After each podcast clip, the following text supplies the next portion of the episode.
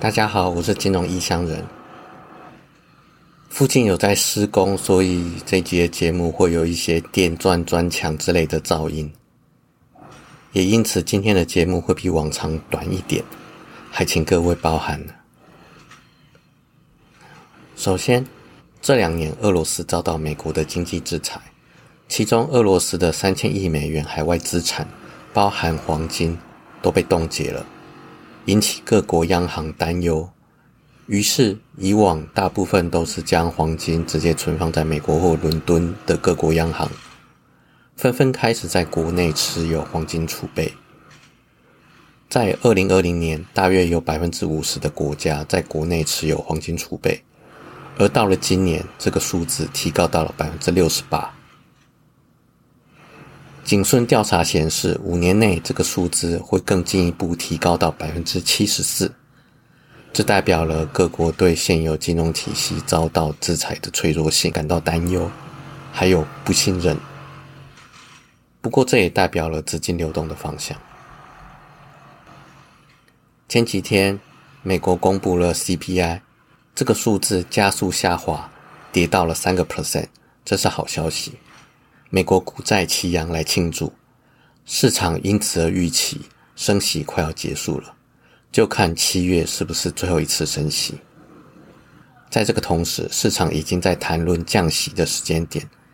以过去三十年来的四次升降息循环来看，最后一次升息之后要等五到十五个月才会迎来第一次的降息，不会上演这一次会议最后一次升息。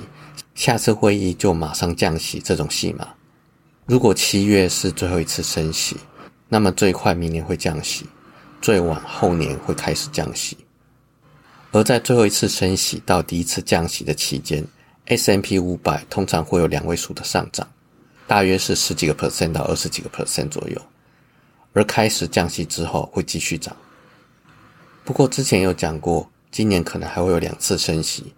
也就是说，假设七月升息之后，到年底可能还会再升一次，这些都很难讲，就让我们继续观察下去吧。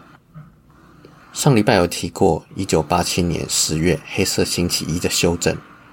我之所以讲修正，是因为全世界的股市的下跌也只有半个月到一个月左右，之后就是盘整向上，跌幅大约都在百分之二十几，离腰斩还很遥远。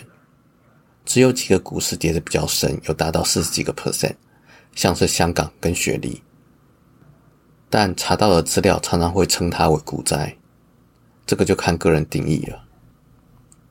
这次的修正比较特别的地方是，那几天没有任何不利股市的消息，导致到现在仍然有许多人在争论黑色星期一修正真正的原因是什么。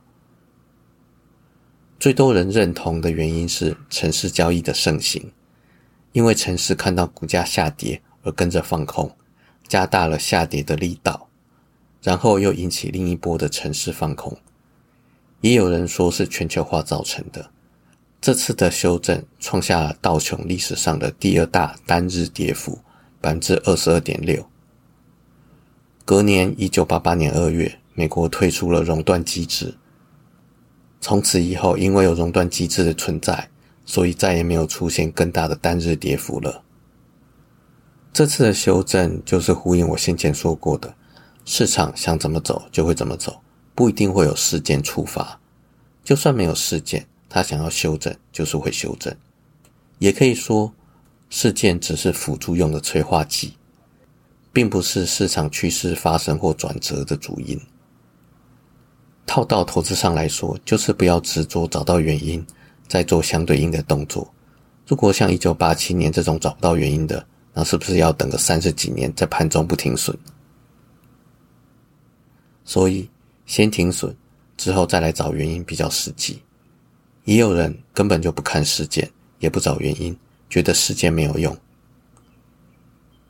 这个想法没有什么对错，逻辑说得通，该停损有停损，没有拖延造成更大的损失就好。而上周《霸荣周刊》报道，今年股市过度高涨，特别是科技股，而且利率持续走高，可能会让今年下半年变成一九八七年的翻版。他们的论点是，今年上半年纳斯达克涨幅超过一九九零年代科技股泡沫破裂之前的涨幅，这种涨幅过高。但利率环境又跟一九八七年夏季利率猛升有类似的地方。不过，这种预测没有人能说得清到底准不准，只能说有几率发生。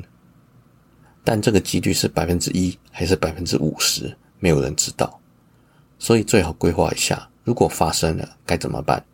如果事前已经先做好了调整却没有发生的话，这种落后的绩效自己是否能接受？不管怎么说，规划好一个自己能接受的应对方案是很重要的。今天讲了两个看起来有互相冲突的预测。你可以试着从中整合出自己的看法，并预测未来走势与路径，然后根据自己的预测来规划一个应对方案，而且自己要能够接受这个方案带来的各种可能性，还有报酬与风险。如果不能接受，那就要重新规划，像是调整部位、铺险比例、资金管理等等。这并不容易，而且很需要经验，但是万事起头难。